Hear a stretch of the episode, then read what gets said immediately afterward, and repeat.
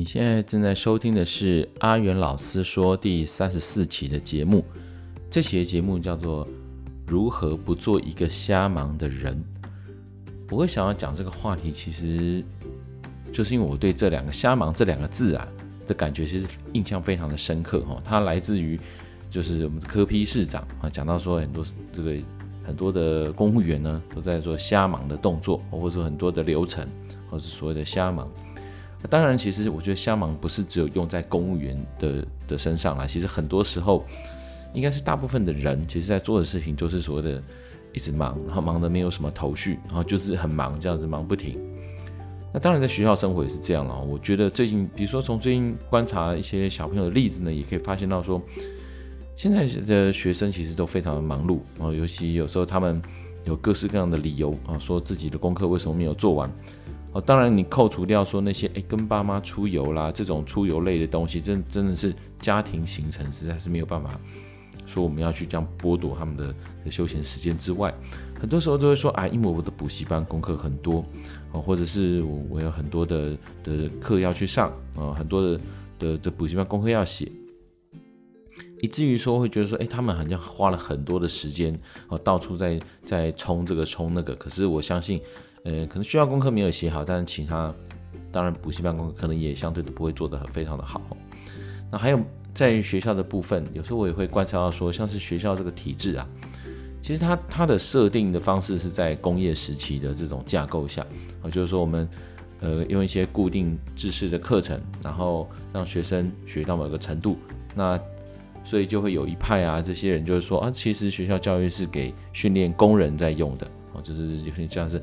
上的统治阶级呢，设定给这个工人在使用，好，他们上完这课以后呢，就可以出去，好，保证当一个很合格的的工人这样子。因此，所以瞎忙这个东西，在我的感受，就觉得相当的明显，好，有时候是包括我们自己大人自己工作的事，你会觉得说，其实如果在学生时期或者比较年轻的时候，你会想说，其实我们跟跟那些台面上的，比如说像周杰伦啊，或者是什么常举到他，就是因为其实他年纪是跟我才差两三岁。然后甚至就是，嗯，可能就是，比如说像是祖克伯啦、脸书创办人或什么这些很年轻的这些人，你说，其实，在童年的时候，或许头脑真的有有那么一点点差别啊，或许或者说啊，我也许音音感上或什么，哎，真的跟这些呃呃大师巨星有一些差别，但你说差别也不会大到这种程度，那为什么可能人家是如日中天哦？那你可能我们还在这个这个生活上在努力。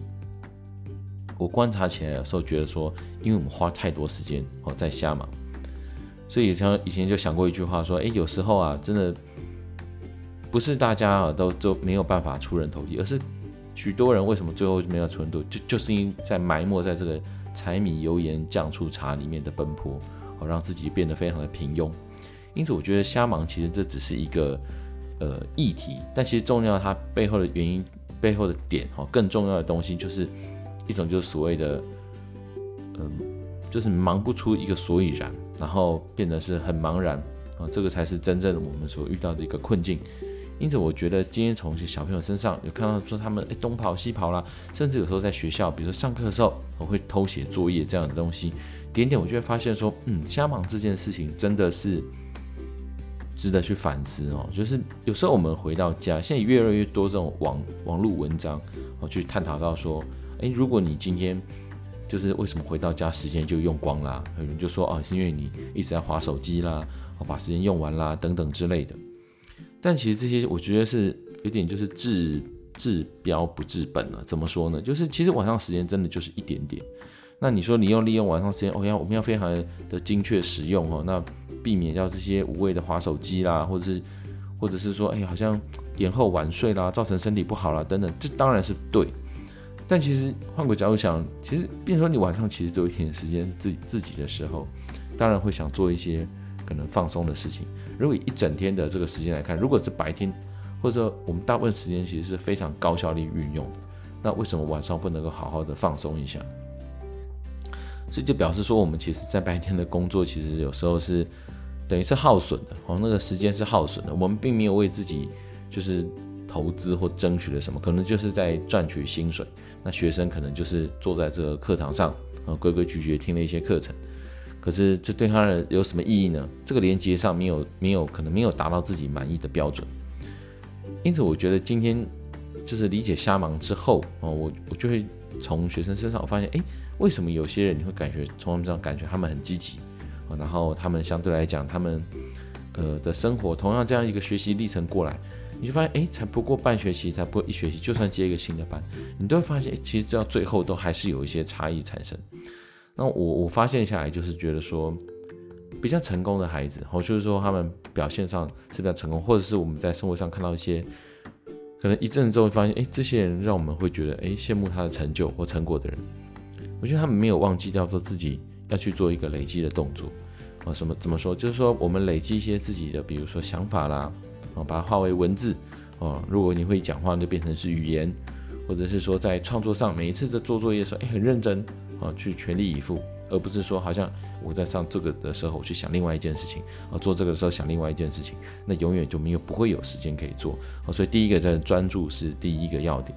那再来呢，我觉得化整为零也是一个蛮重要，就是说，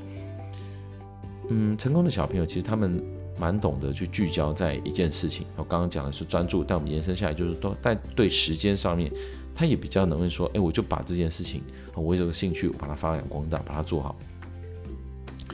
像最近有听到这个，呃，逻辑思维啊，然后罗胖他在讲到说，学校教育啊，如果家长如何跟学校教育达到一个一个